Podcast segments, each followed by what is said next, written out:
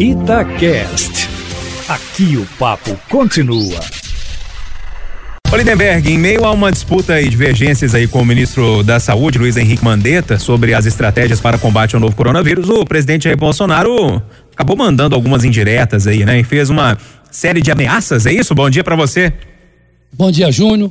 Bom dia, Eustáquio. Bom dia, Lindenberg. Pois é, Júnior. Se o presidente Jair Bolsonaro acreditasse em pesquisas, desde hoje ele abandonaria essa tese de que as atividades econômicas deveriam ser retomadas logo. Ora, o Datafolha dessa segunda-feira mostra que, na média, 76% dos entrevistados são a favor de ficar em casa para evitar a propagação do novo coronavírus. E apenas 18% querem o fim do isolamento social com o objetivo de estimular a economia.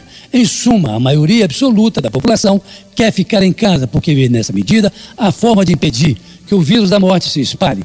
Eustáquio, mas o presidente insiste em que se faça a retomada da economia, o que mostra que Bolsonaro está na contramão do que deseja a população. Ele que sempre fala de forma populista que está na defesa do povo. Ora, não, não está não, nunca esteve. Bolsonaro perde em todas as regiões do país, até no sul, o seu reduto eleitoral, embora lá os que querem ficar em casa somam 70%, menor índice de todo o país, mas ainda assim um número expressivo, eh, como se vê, Júnior. Mas mesmo assim, ontem, ao descer para abraçar um pastor, no dia em que ele chamou a população para jejuar com ele, Bolsonaro não fez por menos ao advertir que poderá mudar alguns ministros, porque, abre aspas, eles estão se achando e viraram estrelas, fecha aspas. Ora, o recado do presidente, ameaçador como se vê, tem alguns endereços, mas o principal deles deve ser o ministro da Saúde, Henrique Mandetta, que vem conduzindo com êxito a operação de guerra contra o novo coronavírus. Ó, oh, mas não é só ele não, viu, Júnior?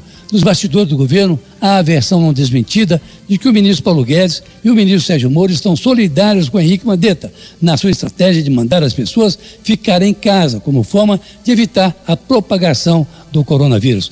Mas uma coisa preocupa, viu, Saca? É uma certa descoordenação nesse combate ao vírus da morte.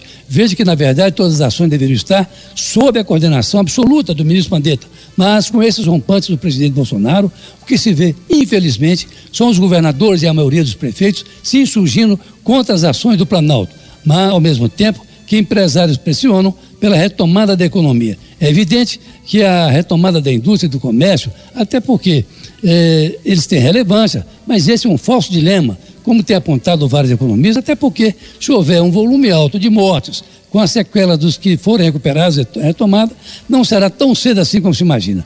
O grande problema que se levanta hoje é que há um certo exagero da mídia, segundo o Bolsonaro, mas os números da Datafolha são muito eloquentes, viu, Júnior? Ô Lindenberg, o que, que, você pode dizer dessa entrevista do governador Romeu Zema, dada agora há pouco aqui na Itatiaia para Edilene Lopes? Pois é, o saco.